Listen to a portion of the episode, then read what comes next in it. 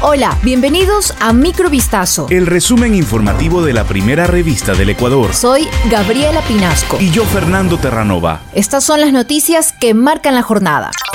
8 de febrero de 2022.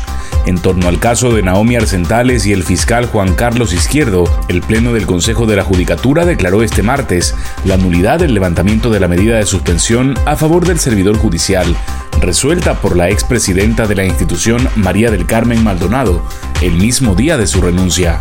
Mediante una resolución, el Pleno argumentó la nulidad de la revocatoria dictada por Maldonado por carecer de motivación y por no haber variado las circunstancias que generaron la suspensión al fiscal izquierdo. Por lo tanto, sigue vigente la suspensión al funcionario judicial.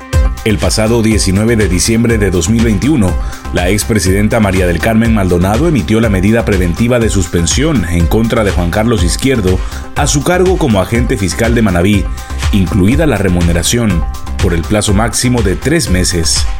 Por su parte, la Corte Constitucional, en un dictamen emitido el 12 de enero de este 2022, se pronunció respecto a la facultad de suspensión a los servidores de la función judicial que tenía la o el presidente del Consejo de la Judicatura.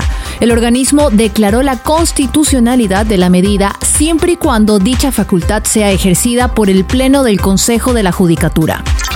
En su última resolución, el Comité de Operaciones de Emergencia Cantonal ratificó el nivel epidemiológico de alerta 2 en Guayaquil por COVID-19.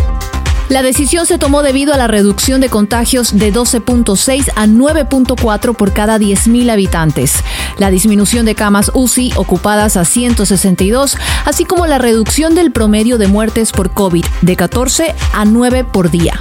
Dentro de las nuevas medidas dispuestas por el COE, se autorizan los planes de contingencia de espectáculos masivos por parte de la Dirección de Gestión de Riesgos y Cooperación, de acuerdo a sus competencias, y en coordinación con los lineamientos del Servicio Nacional de Gestión de Riesgos y Emergencias. El COE aclaró que los espectáculos deberán garantizar el cumplimiento de los protocolos de bioseguridad y de control de aforo, el cual se determinará de acuerdo al tipo de evento y capacidad para el control de distanciamiento del mismo.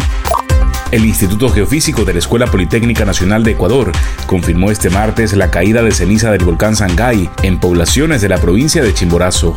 En un informe publicado en sus redes sociales indicó que hubo una fuerte caída de ceniza en la localidad de Guamote, de forma moderada en Colta y de manera leve en la parroquia de Cebadas. De su lado, el Servicio Nacional de Gestión de Riesgos y Emergencia del Ecuador advirtió de una alta posibilidad de caída de ceniza en las zonas ubicadas en el oeste y noroeste del volcán, en las provincias de Chimborazo, Bolívar, Los Ríos y Guayas. Pablo Andrés Aguirre Jacome, de 23 años, está desaparecido desde el pasado 30 de enero, cuando fue visto por última vez cerca de la estación de metro de Saint Michael en Montreal, Canadá. En un video de redes sociales, la madre del desaparecido se dirigió a toda la comunidad hispanoamericana en Canadá y de todo el mundo para reiterar que no tienen noticias del joven desde el pasado 30 de enero. Textualmente la madre dijo, no sabemos dónde está, no se ha comunicado. Él nunca ha presentado estos indicios de no comunicarse. Además, proporcionó más datos de su hijo, en espera de que alguna persona que sepa de su paradero se comunique con ella. También pide a los internautas que compartan su mensaje para que así se pueda propagar su búsqueda. Pablo Andrés estudiaba producción de televisión en el Instituto Trevas y recientemente se había mudado a un sector cercano a Monterreal Norte. Científicos chinos aseguran haber desarrollado un nuevo tipo de test de coronavirus, tan preciso como una prueba PCR, y que ofrece sus resultados en cuatro minutos. Las pruebas PCR están consideradas como las más precisas y sensibles para detectar el coronavirus, pero sus resultados pueden tardar horas en salir. Otros test más rápidos son menos fiables. Investigadores de la Universidad Fudan de Shanghái aseguran haber encontrado una solución. El equipo asegura que su sensor, que usa microelectrónica, analiza el material genético de la muestra sin necesidad de pasar por el laboratorio. Durante los ensayos tomaron muestras de 33 personas infectadas del coronavirus en Shanghái, que también se practicaron pruebas PCR. Los resultados indicaron una coincidencia perfecta entre ambas metodologías.